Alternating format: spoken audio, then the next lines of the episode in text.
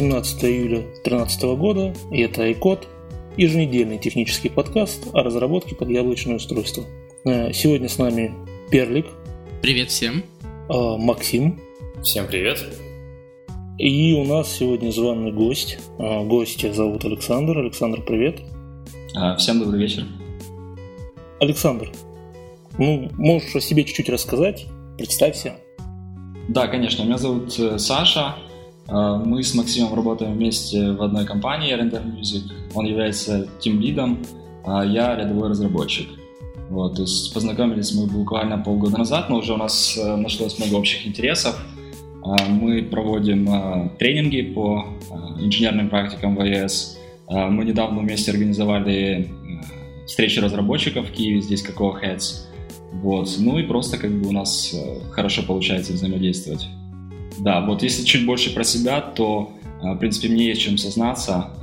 Я одно время, когда закончил, закончил технический вуз, я считал всех э, разработчиков, программистов э, жуткими занудами, вот, и всячески пытался убежать из этой сферы. А, поэтому пошел э, в дипломатическую академию, отучился там два года, покрутился еще где-то год, и понял, что там не дело, там нет денег, там как бы не так все радужно, как я представлял. И я все-таки решил опять посмотреть в сторону IT, и где-то с 2008-2009 года я вернулся, и с тех пор я доволен и перестал считать других разработчиков вот, занудами и вот как-то так. Сам стал занудой?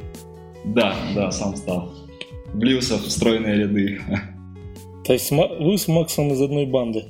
Все с, вами, все с вами понятно.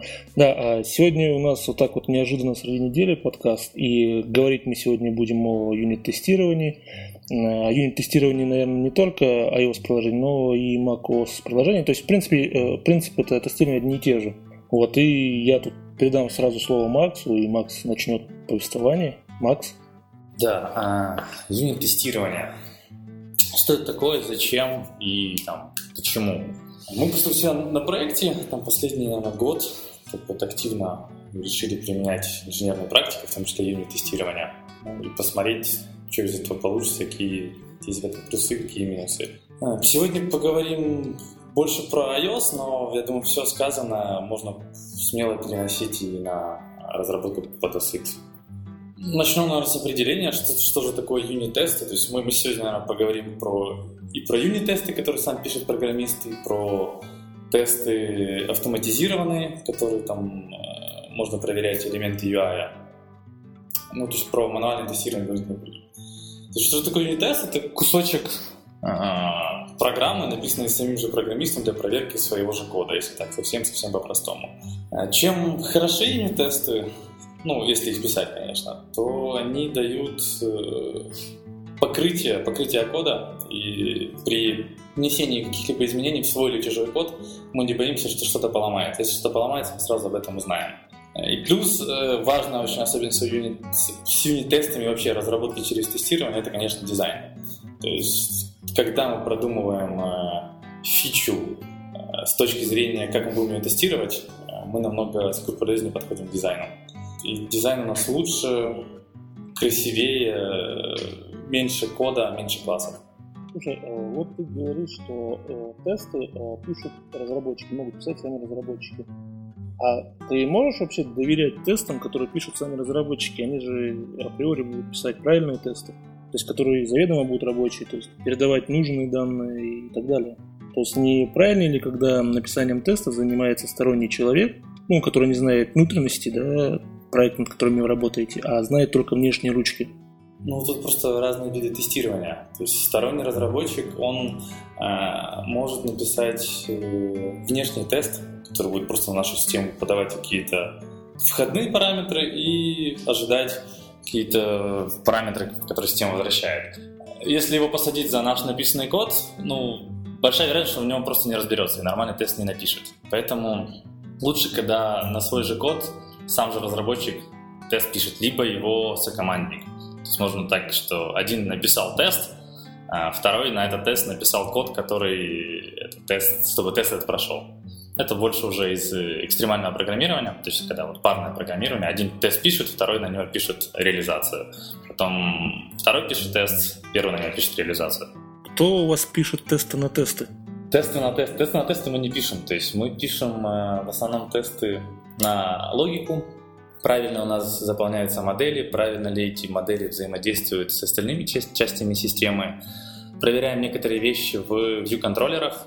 Ну, в основном это логика. Логика контроллеров, там те же дата-сорсы, делегаты, взаимодействие с моделями, взаимодействие с сервером, но в плане вызвались ли нужные нам методы. То есть мы не проверяем я чуть вперед забегаю, сейчас Саша подробнее расскажет про структуру тестов.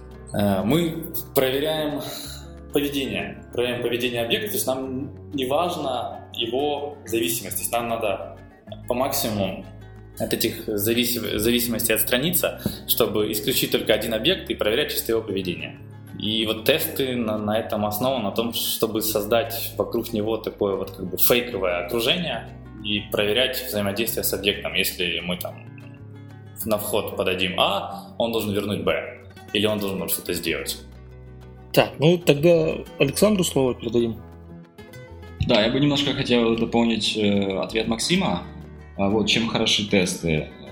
И немножко расширить тот момент, когда Максим сказал, что э, когда мы пишем тесты, то мы заранее продумаем то, что мы собираемся писать. Это очень классно, у нас даже такая практика небольшая есть там, э, вот, выходить в 2-3 разработчика, которые работают над какими-то классами, над одним проектом, и э, до того, как писать код, просто вот нарисовать диаграмму классов и немножко вот понять для себя, прояснить картину, что мы собираемся делать. То есть даже вот этот вот сам момент, что мы не сразу садимся кодить, потому что многие программисты очень любят кодить, и они не задумываются и сразу начинают что-то писать, то вот эти вот предварительные действия, они позволяют писать лучший код. И вот эта практика, про которую тоже Максим уже упоминал, когда а, один человек написал код, а другой разработчик пишет тесты на этот код, она также классная с точки зрения того, что а, все разработчики видят код друг друга, и получается своего рода код-ревью проходит. То есть, когда я пишу тесты на чей-то код, то я э, вычитываю этот код, и если это там разработчик э, уйдет в отпуск, либо уйдет а, куда-то, то вот я уже буду разбираться в том, что он написал. Как бы это еще один такой довольно большой плюс.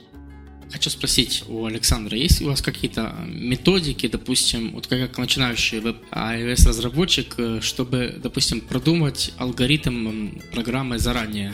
Всей программы? Э, ну, не все, может быть, частично. Может быть, допустим, разделить программу на части, допустим, продумать какую-то часть, ну, допустим, написать какой-то контроллер, потом еще продумать другой контроллер, а потом продумать, как это все будет взаимодействовать между собой. Э, ну, мы, как обычно, начинаем это делать. То есть, вот два-три разработчика у нас в команде, там, или всей командой вчетвером, у нас четыре iOS-разработчика. Мы выходим в большой доске, то есть каждый берет по маркеру, и первым делом мы отвечаем себе на вопрос, вот, какие вообще у нас сущности есть. Вот. Это как бы будут наши э, в будущем классы. Мы рисуем такие большие прямоугольники, и дальше мы их наполняем. То есть мы их наполняем э, теми методами, то есть действиями, которыми они должны в будущем обладать.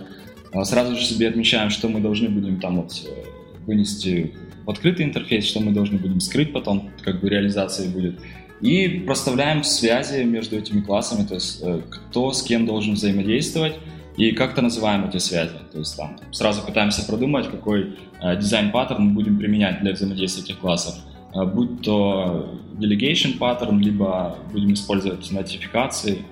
Вот. И это очень хорошо работает, потому что если мы себе накидали так 5-6 классов, которые мы собираемся в ближайшее время делать, они у нас на доске остаются, и все вот э, разработчики э, периодически бросают взгляд на доску, чтобы освежить общую картину и, допустим, работают над своими классами, и, получается, никто не залазит э, на чужую территорию, и как результат у нас такой более продуманный код, и уже легче его менеджить, когда все работали над своими кусками работы.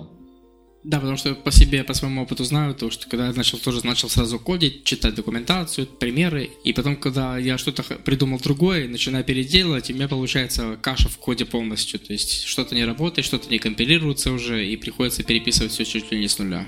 Я могу добавить, что, что есть э, такая практика, то есть делить работу на очень маленькие кусочки. То есть, как вот мы делим на задачи, таки думать, то есть мы видим общую картину, да, когда более-менее представляем, но именно в деталях видеть э, пока только нашу, нашу маленькую задачу. И вот с помощью как раз тестов это очень можно там, элегантно, классно для нее сделать дизайн, не, не распилиться на кучу строк кода. Посмотреть на задачку с точки зрения, как мы бы ее проверяли. Вот я как э, вызывающий объект, да, как color, как, как бы мне было удобно взаимодействовать с моим объектом, как бы я это тестировал. Вот э, к Александру вопрос, наверное, к Максу сразу. Смотрите, может быть, вот на примере рассмотрим, да, тестирование, есть какое-то приложение. Довольно небольшое, скажем, там, парочку контролов, да, какие-нибудь данные откуда-то приходящие, ну, в принципе, все. Как вот вы э, вот пишете этот проект, его реализуете, вы тесты реализуете по ходу, либо вы тесты уже пишете после того, как у вас проект готов, ну, или функционал основной, либо какие-то у вас другие подходы вообще к тестированию есть. То есть как вы э, приходите к тому, что надо тестировать, в какой момент вы начинаете тестировать, какие подходы к тестированию используете, там, ну, может быть, еще что-то добавите. А, смотри, да, действительно, есть две практики. Это писать тесты после написанного кода, либо писать тесты до написания кода. Практика тесты, писать тесты до написания кода лучше, потому что обычно Первое, если код уже написан, на него тесты писать лень. Ну, вроде как он работает, и все, все у нас отлично. Во-вторых, э, тот самый дизайн, он там ну, практически не учится. Потому что мы сначала написали код, написали какой-нибудь огромнейший класс, потом быстренько на него налепили тесты. То есть лучше, и, ну, и при этом сложнее делать, то есть начинать с самих тестов. То есть как мы начинаем, мы берем какую-нибудь маленькую-маленькую, берем задачу, продумываем приблизительно, какие там должны быть классы. И есть приложение, которое лезет по какому-то API, получает данные о погоде, и все это дело нам красиво располагает в TableView. Вот простейшее приложение. То есть, как минимум, у нас должно быть объект, который будет себе хранить э, эти сами данные о погоде. То есть, хотя бы регион и температуру, ну и дату. Вот мы продумаем, окей, у этого объекта должен быть там property регион. Ага, то есть и сразу пишем тест, что объект с property регион, там, у него можно эту property как-то установить. У нас, естественно, этот тест фейлится, потому что такого объекта еще нет. Мы этот объект создаем и устанавливаем ему property. Тест проходит. Э, я хочу вообще рассказать про цикл, если вот мы уже совсем немного затронули разработку через тестирование, немного так отошли от юнит-теста. Вот разработка есть через, через тестирование, у них там есть целый цикл Red-Green Refactor. Э, что это означает? Сначала напишите тест, до того, как вы написали код, напишите тест. Этот тест будет падать, потому что нету кода, который реализует тот функционал, который проверяется. Затем напишите код. Напишите код э, все равно как, лишь бы он проходил этот тест. После того, как тест пройдет, он станет зеленым, отредактируйте код, чтобы он там был правильный, занимал меньше всего места. То есть вот такой вот цикл. Зачем э, редактировать код после того, как тест проходит, а не до? После того, как мы написали тест, точнее, после того, как мы написали код, и он э, полностью удовлетворяет тест, мы знаем, что если мы что-то в этом коде сейчас поломаем, тест нам сразу же об этом скажет, что логика нарушена. Ну и плюс, э, кроме дизайна, кроме покрытия кода, разработка через тестирование помогает, как Саша говорил, с тем же код-ревью, то есть когда мы пишем реализацию тесты друг друга, мы очень так Э, сильно закапываемся в чужой код, мы знаем, как он реализован. Плюс э, те же тесты, они заменяют документацию. То есть мы можем... Есть у нас есть какой-то объект, и вместо того, чтобы писать по нему длительную документацию, которую, возможно, никто не будет читать, проще на него написать тест. То есть как я в тесте взаимодействую с этим объектом. Вот. И другой разработчик посмотрит тест, ага, вот, значит, вот здесь вызывается это, и получаем вот это, как вариант. Кстати, я Предлагаю вообще поговорить про структуру теста, потому как сейчас совсем вперед забежали. Думаю, Саша расскажет про структуру тестов. Из чего вообще состоит юнит-тест, и можно немножко вернуться к нашей iOS-теме, как, как юнит-тесты выглядят в iOS или OS X. А, да, у меня еще было небольшое дополнение. Вот вопрос адресовался, вот как мы поступаем у себя на проектах. У нас все по-разному, то есть э, мы пишем тесты, но мы, мы не на 100% реализуем TDD всегда, потому что основная проблема в mobile разработке это то, что очень легко и быстро можно написать работающий код. И не всегда есть время либо силы писать сначала тест. Но в любом случае, если мы даже написали сначала код, мы потом э, покрываем его тестами, и у нас ну, довольно высокое покрытие получается. Легче писать э, сначала тесты, потом код для классов моделей. То есть они как бы самые простые. Для контроллеров это намного сложнее, и контроллеры на практике мы чаще покрываем тестами уже после написания контроллера.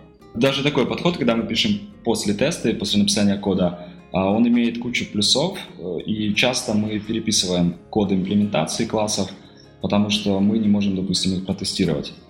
А когда начинаем писать тесты, вот мы улучшаем немножко дизайн, чтобы э, эти тесты можно было написать. То есть в любом случае сплошные плюсы.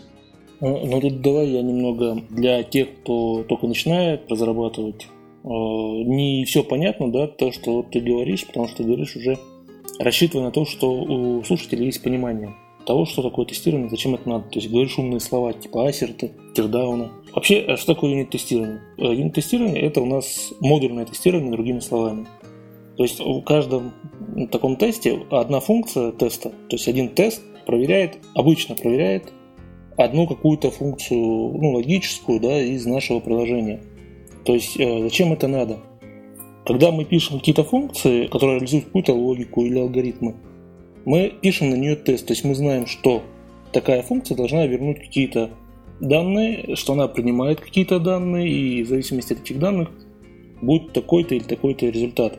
Вот с помощью теста мы можем вызвать наш метод, э, передать ему комбинацию различных параметров, проверить, что функция возвращает, и вот это как эталон. И если вдруг, когда в цикле разработки мы меняем алгоритм, а, мы, э, имея тест на него, всегда будем уверены, что наш алгоритм, наша функция работает, соответственно, другие части приложения не упадут из-за того, что что-то изменилось и поведение функции изменилось.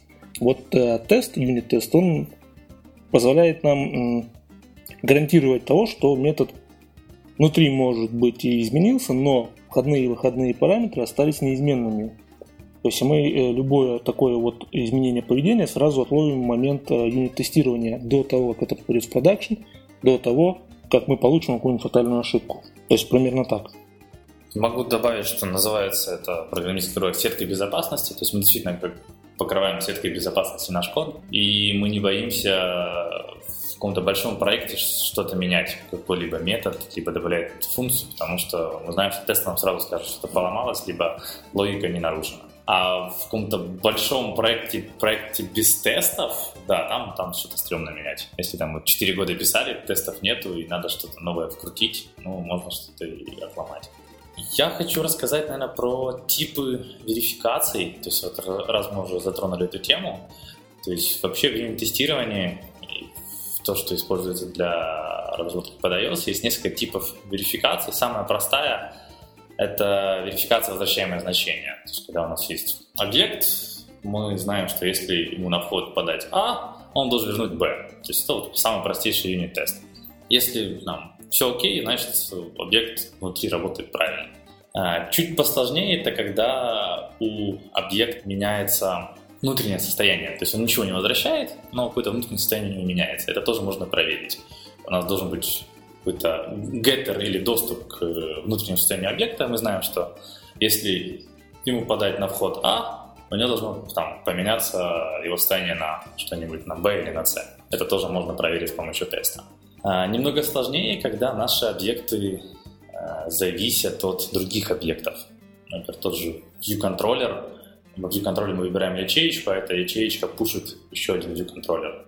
И вот эти вещи нам уже проверить сложнее, потому что мы, мы депендимся, мы зависим от еще одного объекта, в данном случае контроллера. А, что с этим можно сделать? Такие внешние зависимости, их тестировать тоже сложно. А, надо их просто обрубить, либо сделать э, для них заглушки. Заглушки, либо фейки. То есть все зависимости от э, внешних объектов, мы на них делаем заглушечки, и наш объект вот так вот обкладываем подушками. И то есть, тестируем только Э, именно логику объекта, взаимодействие с остальными не проверяем. То есть нам, нам не важно работу зависимого объекта, нам важна только работа нашего объекта. Запутал? Нет, смотри, то есть получается, зачем нам это надо? То есть когда у нас один объект зависит от кучи других объектов, да, а мы ошибку при тестировании можем получить не в том объекте или в том методе, который мы тестируем, да, а в зависимостях. То есть тех методах, от которого мы зависим. И вот чтобы это исключить, влияние внешних факторов, да, объектов, от которых мы зависим, мы эти объекты, грубо говоря, реально убираем, вместо них ставим объекты заглушки, которые у нас всегда, по сути, э, имеют идеальное поведение, то есть они всегда выдают нам нужную и правильную в какой-то момент информацию и данные. Да, все, верно. Мы можем им прям даже задать, что э, мы зависим от этого объекта, этот объект нам всегда возвращает э, значение 8. Мы, мы не зависим от его логики, мы знаем, что он всегда нам вернет 8. Главное проверить, что случилось взаимодействие. То есть мы отделяемся, ну, изолируем каждый элемент от всего остального, да, и проверяем его именно в какой-то вот некой песочнице в изоляции, э, исключая по максимуму внешнее влияние. Да, да, все, все так. Понятно, я думаю, теперь всем понятно. Э, я могу немножко дополнить и, или вернуться к структуре. Что скажете? Как тебе удобнее? Можешь дополнить сразу по ходу. Окей, я тогда начну сначала со структуры, то, что я хотел сказать, когда Максим начал говорить про структуру юнит-тестов и вообще про структуру, как мы организовываем наши таргеты в нашем проекте, когда речь идет о юнит-тестировании. Когда мы пишем наш код, у нас есть основной таргет, где все наши находятся классы. Когда мы добавляем тестовый таргет, то ну, стандартный подход, что для каждого а, класса основного таргета мы создаем такой же класс в тестовом таргете и добавляем к нему слово tests. То есть, если у нас есть какой-то table view view controller, то наш э, класс, где будут лежать тесты на этот класс, будет называться table view view controller tests. То есть у нас как бы вот эти классы располагаются параллельно в двух таргетах. Это очень удобно, то есть мы знаем, куда складывать наши юнит-тесты и где их искать для конкретного класса нашего application. По поводу э, структуры единичного юнит-тест-кейса, то есть такое правило 3A. Английские три буквы A, э, arrange, act, assert. То есть каждый case у нас содержит три логических э, шага. Первый arrange, то есть мы делаем какие-то подготовительные действия. Э, инициализируем объекты, восстанавливаем какие-то свойства, которые нам нужны. То есть готовим объект к тому, чтобы его тестировать. А далее идет шаг act. Это где мы непосредственно вызываем какое-то действие, которое вот или приводит к тому, что наш объект взаимодействует чем-то, либо меняет свое состояние, либо возвращает значение. И последний, заключительный третий шаг, он ключевой, он самый главный, это assert. Это там, где происходит непосредственно наша проверка. Мы проверяем возвращаемое значение, либо изменение состояния, либо то, что наш объект, как уже говорил Максим, э, взаимодействовал с другим объектом. И здесь, если у нас э, проверка не проходит, то наш э, тест-кейс фейлится, и мы это видим в результатах.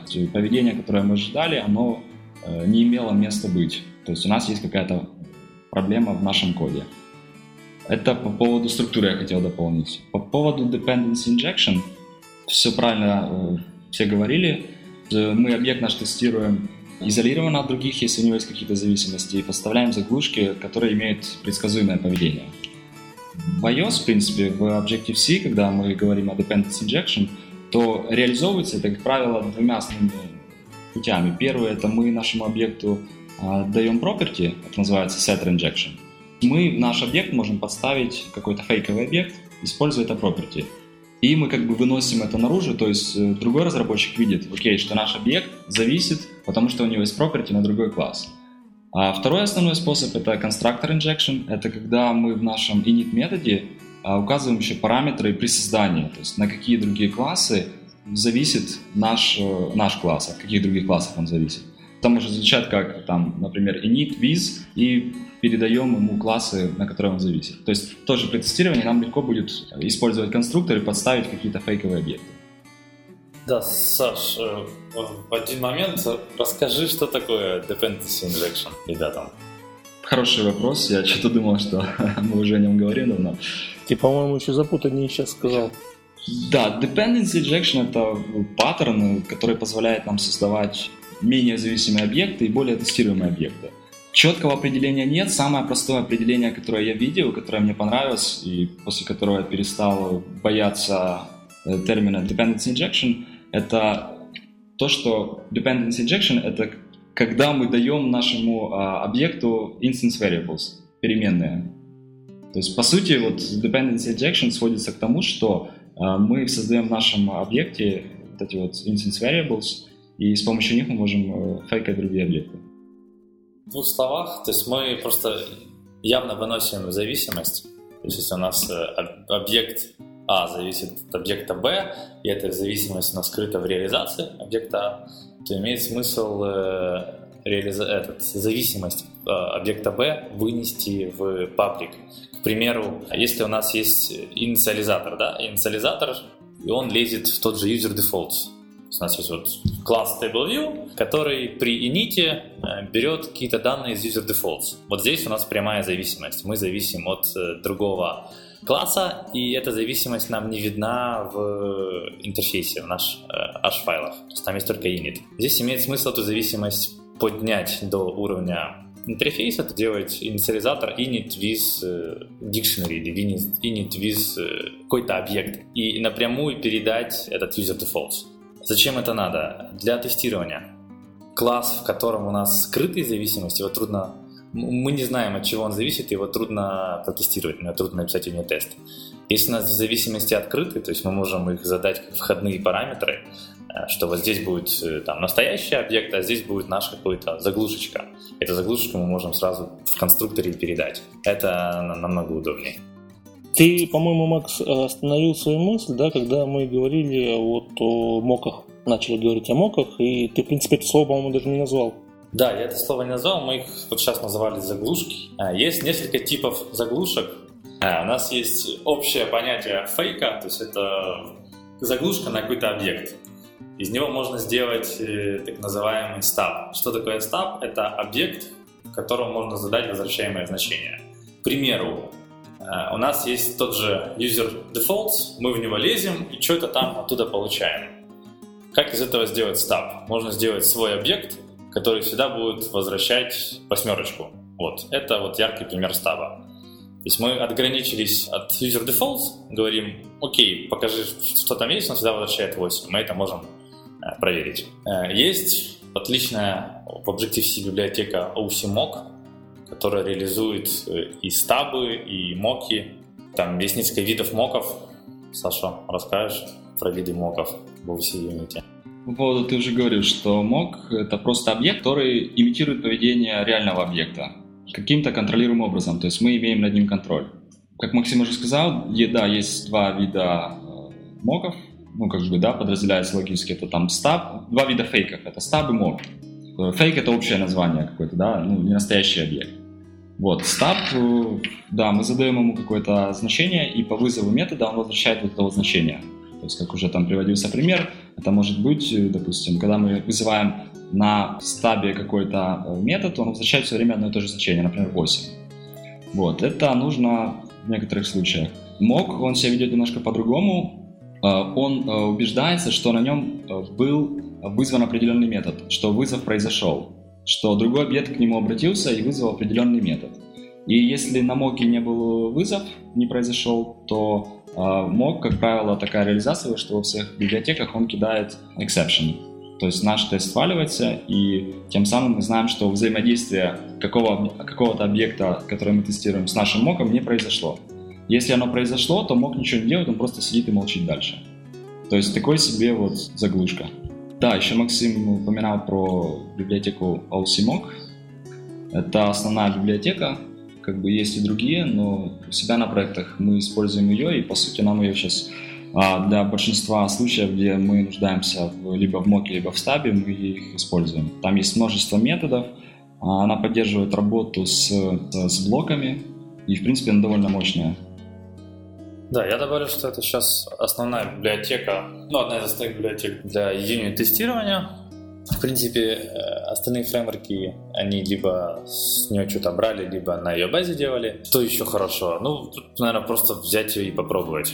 То есть там все достаточно просто, и сам API достаточно простой, он и блоки поддерживает. Есть куча-куча примеров, так описать сложно. Я, я предлагаю просто можно пробежаться по фреймворкам, которые есть, естественно, не заостряться на усимоке, сказать просто, какие есть и то, что умеет. А, Макс, пока мы далеко не убежали, вот мы про фейки, про моки сейчас говорили, да, а может быть какой-нибудь пример приведем, когда а, простой, когда нам нужны, ну, нужно использовать фейк, чтобы тем, кто далек от тестирования, пока это код вникает, сразу понял, что да, мне это надо, я здесь это должен использовать. Хорошо, как пример, у нас есть приложение, э, тоже, которое забирает, ну, берет погоду с какого-то сайта и аккуратненько его располагает в TableView. А как нам проверить то, что при нажатии на клавишу у нас пошел вызов в сеть? Как это проверить?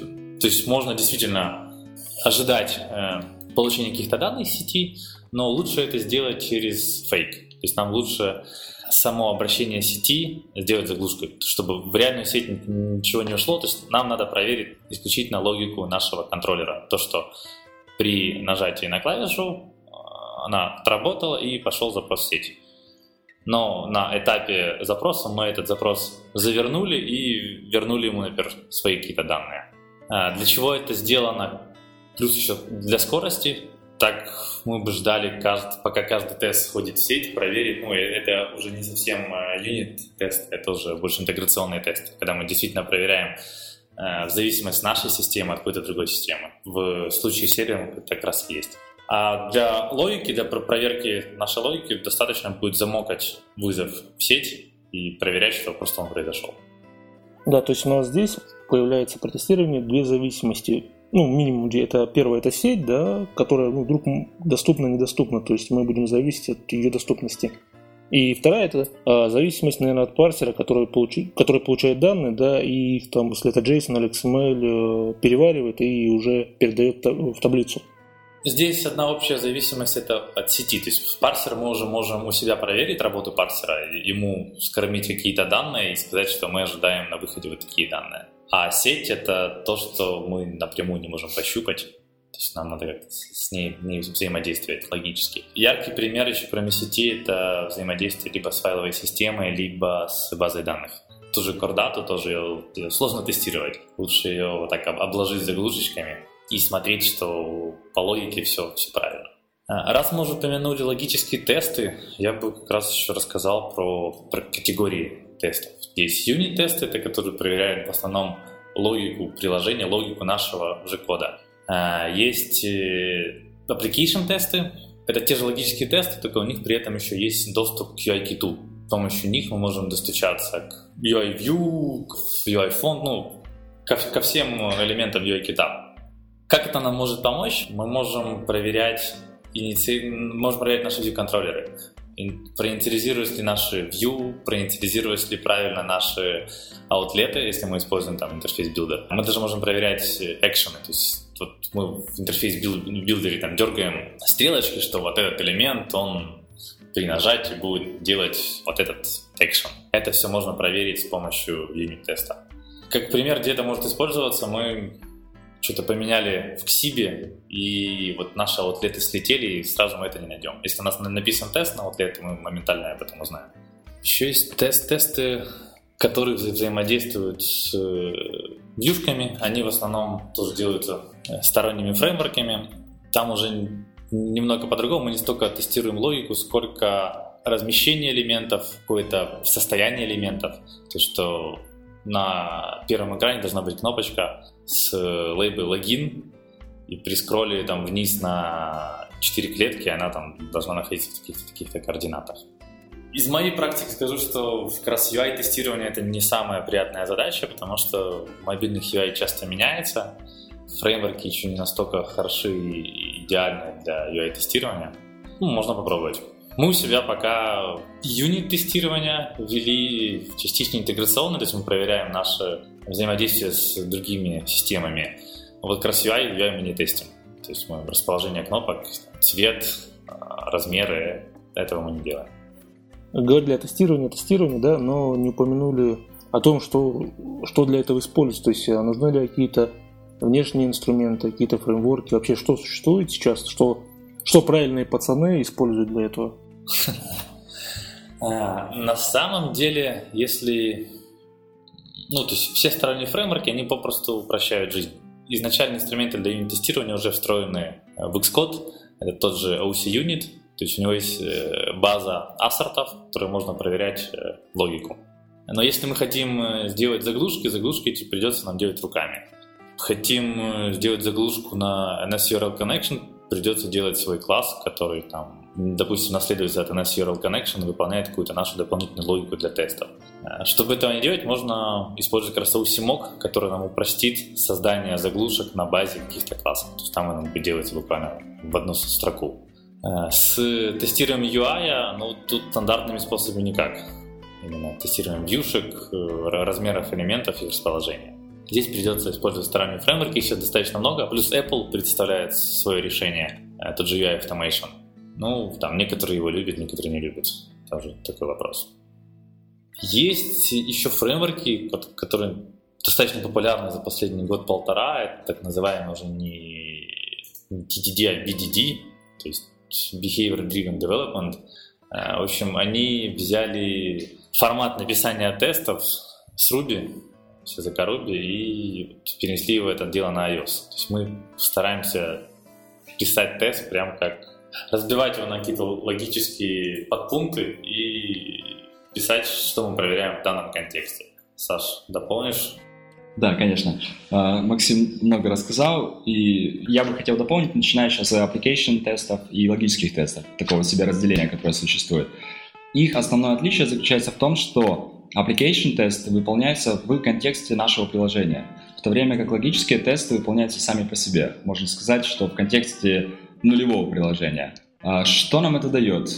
Как уже сказал Максим, application тесты, мы с помощью них можем тестировать наши аутлеты и наши экшены, которые находятся на наших вьюшках. Также, в чем еще различие, логические тесты мы можем запустить только на симуляторе, а в то время как application тесты мы можем запустить на реальном девайсе, и тем самым у нас есть новые возможности тестирования хардвера нашего, то есть мы можем тестировать Э, там location, можем тестировать наш акселометр, двигая по всякому девайс. И поэтому application тесты, они вот более функциональные с этой точки зрения.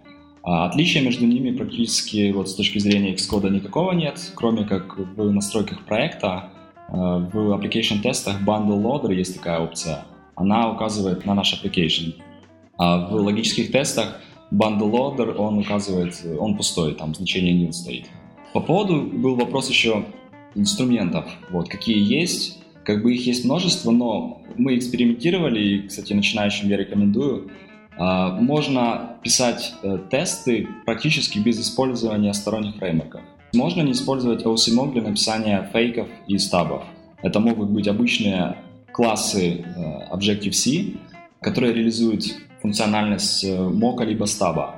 Также ассерты, которые предоставляет нам Apple, это обычные макросы, то есть которые проверяют какое-то значение, либо равенство объектов, и э, если они не равны, допустим, то они кидают exception. То есть то же самое, мы наши ассерты можем написать вручную. Вот. Для начала это очень прикольно попробовать, чтобы понять вообще, как бы, что находится внутри вот этих библиотек, которые уже оборачивают и предоставляют готовые решения, коробочные, как вариант. Скажите такую вещь. Вот э, вы пишете тесты, да, и каждый разработчик, по сути, у себя в Xcode тесты запускает и смотрит, как они отрабатывают. Вы используете что-то наподобие общих каких-то серверов, которые воспроизводят тестирование? То есть, если да, то что вы для этого используете, да, и производите ли вы ну, выполнение таких тестов только ли в симуляторах, либо реальное устройство тоже используется? Да, я отвечу. Э, да, мы используем, у нас э, Continuous Integration сервер поднят, на котором при каждом э, комите в основной репозитории вскакивает конфигурация, которая сначала пытается собрать проект, если все окей, прогоняет там юнит-тесты, если все окей, выдает нам результат, уровень покрытия тестами, результат статического анализатора. Вот это у нас сделано на каждый комит. То есть, если я закоммитил код, который у меня скомпилировался, но при этом поломал всю систему, сразу всем приходит оповещение, что ай-яй, Максим поломал билд. И Максим идет в угол. Ну, сначала билд чинит, потому что здесь надо не затягивать. Если так на, это дело забить, то толку с, тест, с тестов не будет. Ты говоришь, при каждом комите у вас запускаются тесты. Эти тесты у вас прогоняют в симуляторах или все-таки вы стараетесь подключать реальное устройство? А, сейчас тесты гоняются на симуляторе. То есть есть э, прослойка, называется iOS Sim, которая позволяет Э, без Xcode э, заинжектить наше приложение в симулятор и получить ответы от симулятора. Это, это все выполняется на сервере в автоматическом режиме. Мы это все прям тесты гоняем из командной строки. То есть Xcode никак не участвует. Для этого используете только стандартные средства, которые дает Apple, либо вот в данный момент для таких вот тестов используете что-то стороннее? Была одна проблема вот до пятого Xcode. Application тесты, то есть тесты, которые взаимодействуют с UI, они изначально попросту не работали из консоли. То есть их можно было прогонять только в Xcode. Из консоли стандартной utility Xcode build этого сделать нельзя было. И там приходилось делать хаки, кое-еще подкручивать. Ну, не особо сложно, но неприятно. В пятом Xcode они полностью выкинули логические тесты, то есть теперь их нет. Все есть полностью только application, и оно работает как из Xcode, так и из командной строки. Отвечая на твой вопрос, для Xcode 4.6.3 нужны один скриптец, iOS точнее это рубежный джем, который по сути будет инжектить наше приложение с нашими тестами в iOS-симулятор. Для Xcode 5 уже ничего не надо, то есть это можно делать полностью стараться. не сторонними, а полностью своими средствами. Смотри, мы, по-моему, в предыдущих подкастах говорили, да, что в Xcode 5 и новом OS X появилась поддержка серверной стороны для Continuous Integration. По сути, появился Xcode сервер. В старом Xcode, да, у нас такого ничего нет. То есть, и вот э, приходится использовать сторонние приложения, например, Jenkins. Вот у вас э, что в качестве серверной платформы в данном случае используется? Ну, мы для себя выбрали TeamCity на вопрос, почему э, TeamCity у нас просто взял сразу и заработал из коробки. Вот за это TeamCity большой плюс. С Дженкинсом он сразу не завелся, он там долго-долго отбрыкивался. Не могу сказать, что какое-то решение одно лучше другого, нет. То есть мы выбрали TeamCity, он для нас работает, он гибче, нежели там тот же новый сервер от Apple, потому что мы можем там гонять во-первых, добавлять какие-то свои команды, какие-то свои шаги и выполнять из командной строки. А, во-вторых, мы можем там же проверять Android билды любой другой платформы.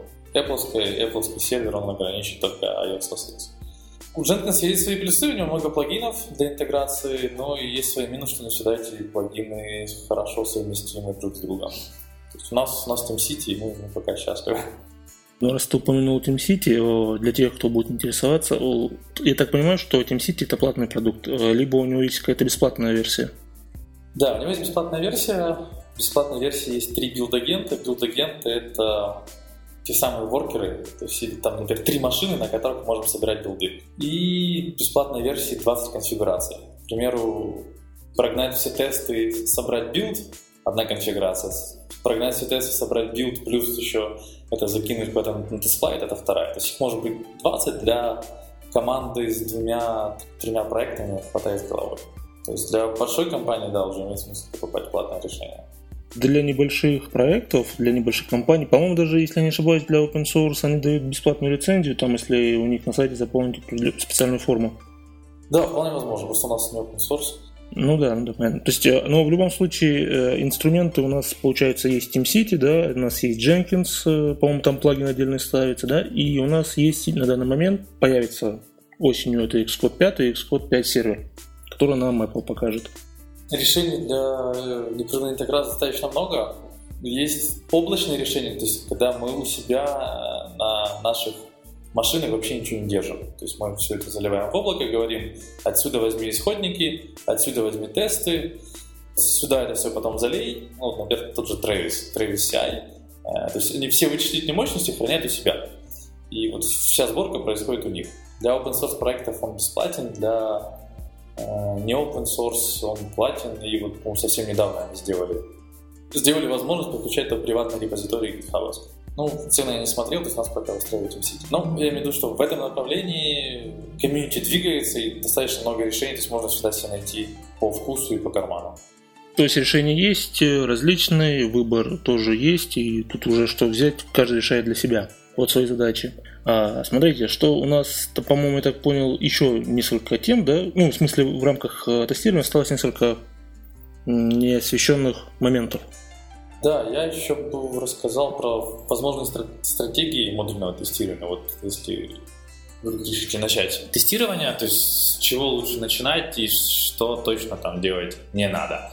Не надо тестировать э, сторонние библиотеки, потому что вы не являетесь автором этого кода, этот код может меняться и тестировать эту логику смысла нет. Не имеет смысла тестировать Apple классы, потому что, опять-таки, мы не знаем их реализацию, и это, это попросту глупо. Apple в следующий раз возьмет что-нибудь да поменяет. Если уже у нас есть какая-то сильная зависимость в какой-то библиотеке, можно написать интеграционный тест. Мы этой библиотеке на вход даем А, и мы ожидаем Б. Если нет, мы, мы упали. Но саму логику, как она работает, это проверять не надо. Что еще? Не надо проверять UI, размещение цвета объектов, вот какие-то такие вещи. Это уже проще делать каким-то тем же UI Automation. Проще всего начать с, с моделей, то есть с тех классов, которые у вас, по сути, хранят данные, и проверять, что они существуют, что они заполняются, что они правильно заполняются, и как они взаимодействуют уже с остальными, с теми view-контроллерами. Когда говорим про тестирование UI, есть ли что-то подобное или аналог? Э, слышали про такое приложение для тестирования веб-приложений? Selenium называется. Да, ну у нас есть подобный аналог, это UI Automation. UI Automation мы запускаем наше приложение, проходимся по UI, он на JavaScript генерит код, который можно потом воспроизвести, этот скрипт, этот тест. Можем симулировать э, поведение пользователя некое. Да, да, мы можем это сделать. И сейчас есть фреймворки, которые нам позволяют даже это сделать прямо из кода. То есть можно это оформить все даже в виде теста, что на таком-то экране я нажимаю вот эту кнопку и ожидаю, что у меня там произойдет вот это или вот это. Но с UI Automation это, наверное, проще начать, потому что он э, ну, дает возможность записать действия. Нам не придется вот руками прям писать каждый шаг. В UI Automation мы один раз прошли, записали, если что надо, отредактировали, поменяли, и потом можем этими тестами уже пользоваться. Automation UI, он э, работает, с, может работать с реальными устройствами или только с симулятором? Да, он работает с реальными устройствами, и он входит сразу в поставку, он здесь в инструментах. Так, хорошо. Еще такой вопрос. Мы говорили сегодня про Continue Integration, да? Мы говорили про тесты, которые каждый разработчик может у себя выполнять. Эти тесты что нам позволяют? Они нам позволяют избавиться от тестировщиков в виде людей, да, там бета-тестировщиков, тестировщиков, которые сидят в ком- ну, есть в компании, либо это просто один из дополнительных методов тестирования, или он заменяет? Я не могу сказать, что именно мобильная разработка позволяет полностью избавиться от тестировщиков, но, по крайней мере, значительно сократить их участие. То есть, потому что у нас э, все регрессии, если мы что-то поменяли, мы не боимся, что у нас что-то сломалось. Если у нас юнит-тестов нету, тестировщики от самого начала полностью перепроверяют все наше приложение, все фичи. Если у нас есть юнит-тесты, мы, мы за это спокойны, что оно работает как надо. У нас сейчас один тестировщик на проект, то есть мы пишем тесты, и тестировщик там еще проходит, какие-то ручные вещи делает, регистрацию, еще какие-то вещи проверяет. Но то есть мы резко сократили количество тестировщиков, и в идеале можно, наверное, вообще без них обойтись. Я не совсем согласен с Максимом, что можно полностью обходиться без э, тестировщиков. Все-таки они нужны, и даже вот э, опыт наших э, проектов показывает то, что были баги, которые проскакивали наши юнит-тесты, и они были более высокого уровня. Часто это бывали баги либо на уровне интеграции, либо бывало такое, что на iPhone 4s у нас отображение было правильное, а на более длинном экране iPhone 5 у нас что-то съезжало. Вот, на этом мы юнит-тест не напишем, но это бага, и пользователям нельзя поставлять такой продукт. И только вот ручная проверка позволяла их обнаружить. Поэтому я считаю, что это, это правильно, ну, нужный шаг, и нужно тестировать еще приложение вручную в конце. А, насчет багов и юнит-тестирования. Юнит-тестирование очень помогает э, избавиться от, от повторений багов. Если мы, мы обнаружили баг, мы на него написали юнит-тест, который его проверяет, мы этот баг пофиксили, юнит-тест у нас проходит, что типа все окей, и в следующий раз то есть мы на него еще раз не наткнемся, потому что, ну, в моей практике было, что вроде как баг фиксили, и потом не туда смержили, и, в общем, там через три месяца вылазит баг, который все думают, что давно уже пофиксил. То есть регрессия. Да, регрессия очень просто с тестированием. Единственное, что она требует дисциплины, потому что если у нас есть бага, и мы знаем, что здесь надо просто поменять двоечку на троечку, все будет окей. Э, с разработкой через тестирование нам сначала написать тест, который упадет, потому что у нас логика неправильная. Потом поменять двойку на тройку, и тест должен пройти, что требует больше усилий. Но зато гарантирует, что регрессии всегда будут проходить, и нам не страшно, что этот баг выглядит еще раз. А, смотри, как вы боретесь или обходите такие ситуации, что тесты у нас пишут люди, да? И, соответственно, они могут допустить ошибку в написании теста, то есть, ну, неправильно вызвать метод, функцию или что-то еще, и, соответственно, они получат тест, который всегда возвращает fail, ну, неработоспособность. Как происходит контроль правильности написания тестов? Вообще происходит ли он? Ну, мы здесь, по сути, проверяем сами себя на код-ревью, когда у нас есть реализация, есть под нее тесты, и код теста можем просмотреть, сказать, о, так ты, же все не то проверяешь у нас вот входные параметры вот такие, вот такие, вот такие. Или вот логика, которая должна, а ты в тесте вот это вот не проверил. Вот здесь стоит это исправить либо дописать. То есть это на, на код-ревью. Ну, то есть не получается такой ситуации, когда написан какой-то тест, он у всех падает, и все бегут искать ошибку, почему падает, то есть не в самом тесте, а в функционале, в какой-то логике, а в первую очередь все-таки посмотрят на правильность теста. Мы стараемся на правильность теста смотреть до того, как его коммитить в основной репозиторий. То есть вот у каждого есть свой локальный репозиторий, каждый там все локально тесты пишет, и потом, если этот тест прошел код-ревью, ну, значит, этот тест правильный, он проверяет правильный участок кода. Это же тот тест, которому можем доверять. Да, тут могу немножко дополнить в том плане, что, конечно же, нужно тесты друг друга смотреть, э, смотреть, чтобы они проверяли правильные моменты и были правильно написаны. Э, но говоря вот за подходе TDD-шном, э, Red Grid Refactor цикле, то, собственно, первый шаг для, для этого делается, чтобы у нас не было такого теста, который про, проходит при любых обстоятельствах. Поэтому, когда мы пишем э, по TDD сначала тест, мы запускаем и удостоверяемся, что он завалился, то есть что он все время не проходит. И только когда мы написали код, то мы удостоверяемся, что он как бы уже проходит. Этим самым мы убиваем вот эти вот тесты, которые всегда проходят и которые как бы не несут никакой полезной нагрузки, а только вводят нас в заблуждение, что у нас тесты, все круто, все проходит. Мы говорили, да, здесь, э, ну, при подкаста о TDD, э, о том, что мы вначале пишем тест, а потом пишем э, реализацию того, на что написан тест. То есть тест первичный. Вам не кажется это особым видом какого-то извращения? То есть я вот не могу понять, да, ну вот хорошо, я написал тест, который, ну, есть какая-то логика, да, я придумал ее, я вначале написал тест и иду реализовывать э, код, ну, функцию какую-то, там, метод, не знаю.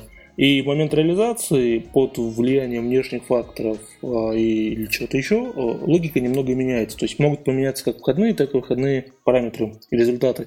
Соответственно, я иду и начинаю переписывать или менять свой тест. То есть не получается, э, что уже не TDD в чистом виде, да, у нас идет, но а классическое написание. Не совсем. Вот если у тебя есть, например, кусок системы, который покрыт тестами, и в этой системе вот поменялась логика. Ты сначала меняешь известные новые входные параметры. Ты сначала меняешь тест, запускаешь. Тесты у тебя не проходят, потому что система работает еще по-старому. Затем ты меняешь поведение системы, так, чтобы оно проходило тесты. Зачем мне менять тест, если я при написании метода сразу могу логику реализовать, а тут мне придется бросить реализацию метода, да, пойти реализовать тест, а потом вернуться к методу? Ну, тут, понимаешь, тут все зависит от э, а, размера твоего проекта и, наверное, долгосрочности. Если у тебя проект на месяц, какое-то простенькое приложение, там, наверное, смысла с тестированием заморачиваться вообще нет. Потому что ты один раз его написал, отдал, ну, оно работает, то есть ты его не поддерживаешь. Если это проект, который надо поддерживать, который пишет несколько человек, там инженерные практики очень сильно помогают. Там как раз имеет смысл и юнит-тесты писать, чтобы так у нас есть большая система, э, там надо что-то поменять, я пришел, поменял один метод, и без юнит-тестов я не знаю, он что-то поломал или не поломал. Ну, вроде как все работает отлично. Мы там выкатимся в продакшн, и у пользователя там слетит регистрация, потому что, оказывается, она на этот метод была задействована как-то. Понимаешь? То есть без тестов это надо, можно отловить либо только ручной регрессией, э, либо вот быть единственным автором кода и знать, что вот то, что я сейчас поменяю, точно ничего не поломает. Ну, это сложно. А, не, я, Макс, не против тестов, я против того, что использовать подход, когда тест э, первичнее самого функционала. То есть я вот э, реализовал функционал, да, вот он у меня утвердился, уже известны все входные и выходные параметры, я уже знаю, что никакие внешние факторы на это не повлияют. Я тогда иду спокойно и пишу тест. А когда я начинаю писать тест, потом иду, начинаю реализовать, реализовывать логику да, э, метода, и там что-то я меняю в момент реализации. Тут я опять иду, опять начинаю переписывать тест, ну, тот, который был первоначальный. А, ну, да, то есть ты в тесте сначала проверяешь какую-то самую маленькую-маленькую-маленькую деталь. Потом ты написал на нее реализацию, что вот уже тест проходит.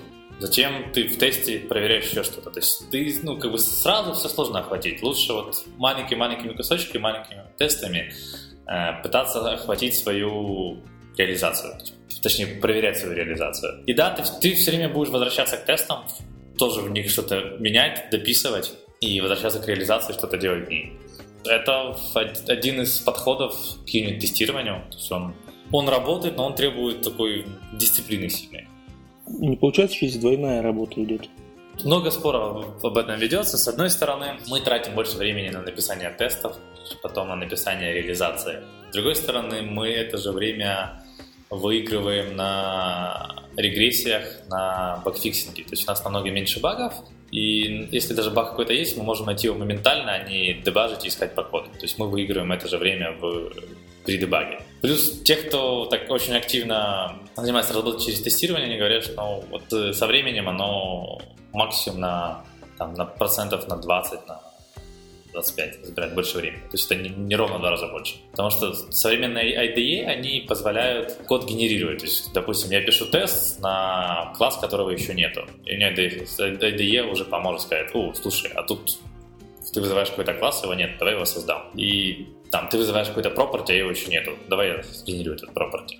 Написание, написание кода, оно ускоряется при, если есть хорошие возможности у IDE. Да, я могу немножко вот дополнить э, о своей мотивации. Если я смотрю на код, который написан вот без тестов, не по TDD, а, то, как правило, его сложно читать. Он вот, довольно громоздкий, большие вот методы, view в контроллерах вообще огромный. И я не получаю какого-то вот такого эстетического удовольствия от кода. Он нечитабельный. Мне вот неприятно с ним работать. А, когда код написан по TDD, он очень атомарный. Там маленькие методы, их много. Он разложен по полочкам, все зависимости высвечены. И с такими классами, с таким кодом мне приятно работать. И вот у меня на контрасте был один момент, когда а, я писал свой код, и без тестов, без всяких, без TDD, и потом залез то ли на YouTube, то ли на Vimeo, на какой-то сайт, и там э, какой-то американский разработчик писал по TDD. И в конце, когда он закончил свой класс, я смотрел, и это просто вот, ну, как книга читается. Все очень просто, все понятно. Открывается э, класс тестов, и понятно, что конкретный класс делает, что делает его метод и как им пользоваться. И что хотел вообще, какое было намерение у разработчика, когда он создавал тот или иной метод. То есть тут вот, ну, это реально как-то более красиво, более приятно. И вот, вот это меня движет. Я понимаю, да, что мне придется реально писать больше строчек кода. Да, это больше усилий, но в итоге получается что-то более симпатичное. Меня мотивирует в этот момент. Э, кстати, там мы, мы по темам все закончили, дополнений нету? Да, в принципе, да. Разве что можно под, подытожить э, сказанное про то же TDD, то есть какие его плюсы, э, что там проще, ну и дизайн лучше, проще регрессии проводить, количество кода тоже минимальное при реализации, что проще код префакторить, мы потом не боимся, если будут какие-то изменения, что они поломают логику. Тут вообще стоит э, рекомендовать, наверное, всем, даже небольшим проектам, э, даже если разработчик работает один, создает свое приложение одного, использовать юнит-тесты. Эти юнит-тесты могут сейчас э, ему не помочь, но в следующей версии, когда он будет изменять свое приложение, логику, функционал, они как раз таки облегчат ему жизнь в плане того, что если вдруг что-то он изменил в своем коде, чтобы у него не сломалась другая часть кода, то есть благодаря тестам он увидит, что у него где-то что-то Э, работает не так, как это было задумано изначально. Хотел немножко дополнить в отношении того, вот как, как начинать писать тесты, какие инструменты использовать. А, для начала подойдут и правильно начинать с, со стандартных инструментов, с OC Unit, OC Они уже де-факто стандартные, на них много примеров, туториалов в интернете, и с ними проще начать. А со временем, когда уже как бы их будет мало, либо уже будет теряться какой-то фан в работе, я бы рекомендовал посмотреть в сторону других фреймворков. Вот, хотел бы назвать парочку, таких как э, Kiwi и Sidar. Вот, а, они в себе уже включают работу со стабами, смоками, с, со синхронными запросами, и с ними работать довольно приятно. Мы к ним присматривались, и, возможно, в будущем перейдем на Kiwi. А также, что касается сети, ее очень э, легко и удобно мокать. Мы для себя это открыли некоторое время назад, используя сторонние фреймворки. Э, назову, которые мы сейчас используем, это OH, э, HTTP Stubs. Он перехватывает все обращения нашего кода к сети и возвращает какое-то вот значение, которое мы ему указываем. Поэтому сеть мы обрубаем.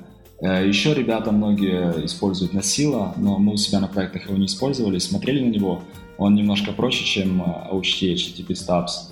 Поэтому вот я бы рекомендовал посмотреть в сторону этих фреймворков. Потом только не забудьте дать ссылочки на все инструменты, которые сегодня упоминали, чтобы их можно было скачать, посмотреть, пощупать. Ну, э, если ни у кого больше нет никаких дополнений и вопросов, то, я думаю, стоит тогда завершать. Окей, все, всем пока. Счастливо. Всем пока. Пока-пока.